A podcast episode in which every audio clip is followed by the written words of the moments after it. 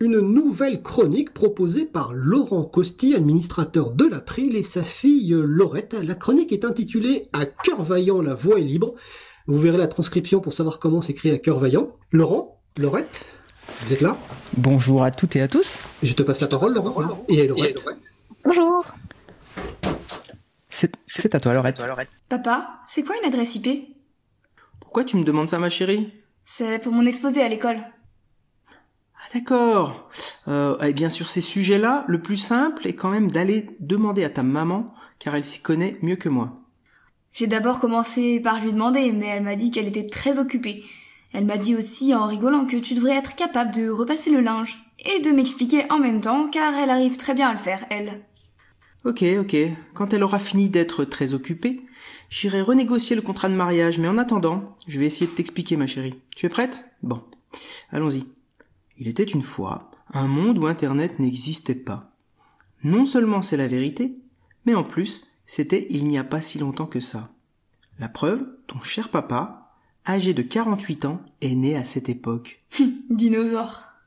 Certes, mais avant de remonter dans l'histoire, je vais répondre simplement à ta question. IP, ça veut dire Internet Protocol. Euh oui, euh, moi aussi je suis allée lire la page Wikipédia et c'est déjà copié-collé pour la maîtresse, figure-toi. Je sais même que c'est, attention, accroche-toi bien papa, un numéro d'identification qui est attribué à chaque périphérique relié à un réseau informatique qui utilise l'Internet Protocol. L'adresse IP est à la base du système d'acheminement des paquets de données sur Internet. Waouh, plus fort que ta mère ce Wikipédia, même si j'allais le dire. Et puis pour le dire autrement d'ailleurs, c'est finalement le moyen d'identifier une machine sur un réseau. Nous, humains, on aurait préféré donner des noms. Genre euh, hippopotame ou hippopocampe Ah, c'est mignon. Mais pour les machines, c'est toujours plus simple d'utiliser des chiffres. Ceci étant, sans vouloir te divulgacher la suite, c'est le rôle du DNS que de faciliter la vie des humains. Mais revenons d'abord à l'IP. Potame ou pocampe? Potalamus en fait. Euh, voire même crit quand il s'agit des GAFAM. Bref, au tout début d'Internet, il y a eu plusieurs versions du protocole, et on pensait qu'on serait tranquille avec la version 4, car cela offrait la possibilité de brancher beaucoup beaucoup de machines. 2 puissance 32 pour être exact. Tiens, profitons-en pour un test de calcul mental en live. Ça fait combien? Oh là, euh, 4 milliards 294 millions 967 000 et des petites croûtes de pizza. Modulo 42. Oui, modulo quelques anchois car certaines ne sont pas distribuables pour des raisons techniques. Ça fait quand même beaucoup normalement. Même si tu ne me le demandes pas, ce 2 puissance 32 vient du fait que l'adresse IP en version 4 se présente sous forme d'une séquence de 4 chiffres compris entre 0 et 255 séparés par un point. Par exemple, au lieu de taper https april.org dans la barre d'adresse de ton navigateur, tu peux taper directement 195.154.56.24 car c'est l'adresse publique du site internet de l'association. Ok, ok, mais à la fois, 4 milliards, c'est beaucoup. Et à la fois, je sais que dans certaines entreprises, peut y avoir masse d'ordi. Genre, euh, quand je suis venue dans ton bureau l'autre fois, bon, il y avait un gros ordi avec tes mails dessus et un autre plus petit, toujours sous GNU Linux, forcément, avec une partie en cours de Battle for Westnote où t'étais en train de rager, si je me souviens bien. Tu sais très bien que le travail de papa consiste à vérifier si les ordinateurs marchent bien. Il faut tester toutes les configurations et savoir aller jusqu'au bout, car on ne sait jamais. Mais tu as raison, il y a bien plus de machines que de possibilités laissées par IPv4.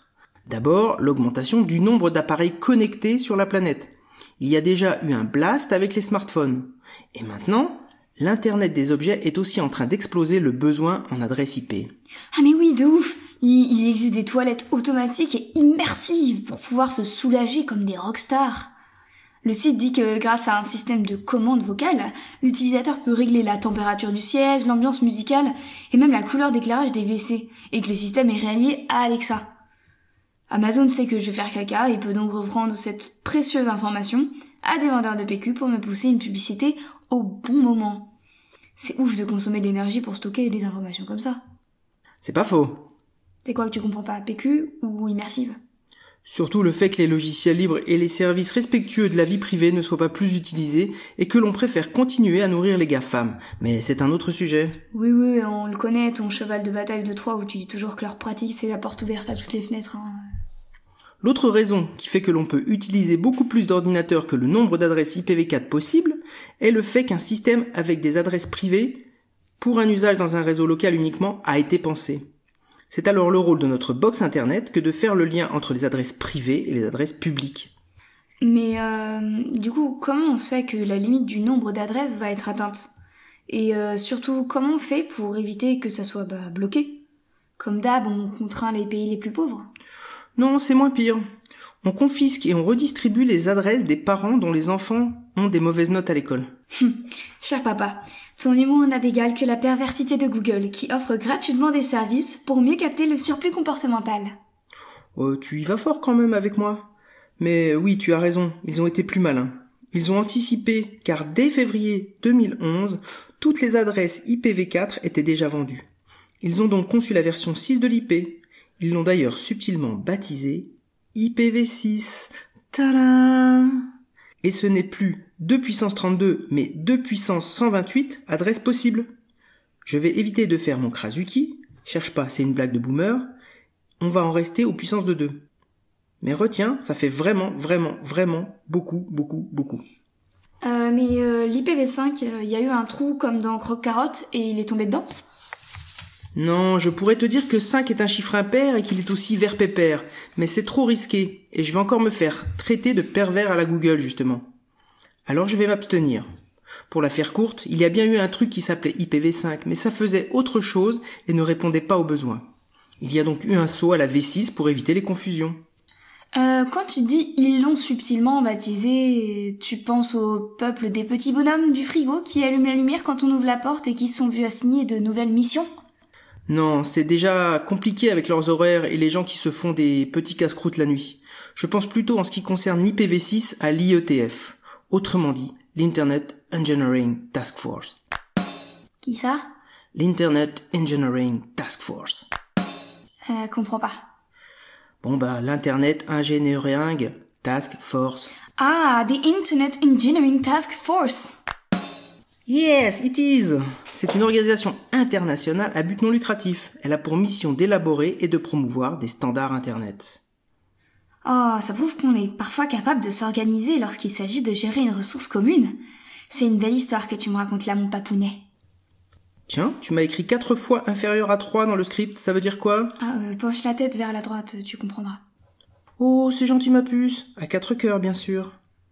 Bon. Sinon, même si l'adresse IP était initialement conçue pour une application technique, elle pose aussi des questions éthiques car elle peut servir, dans certains cas, à agréger un profil très détaillé d'une personne et de ses activités. Ah ouais, un peu comme en Chine. C'est pas rassurant. Et au fait, euh, tu m'as parlé de DNS. C'est quoi déjà? Et euh, comment on fait pour avoir une adresse IP du coup? Penser que ces techniques d'identification ne sont pas utilisées dans nos démocraties serait une erreur, mais comme le DNS, c'est une autre histoire pour un prochain épisode. Il est en effet temps que tu dormes après cette merveilleuse histoire. Bonne nuit ma puce. Alors papa, vraiment, on est au téléphone, il est 16h15. Euh.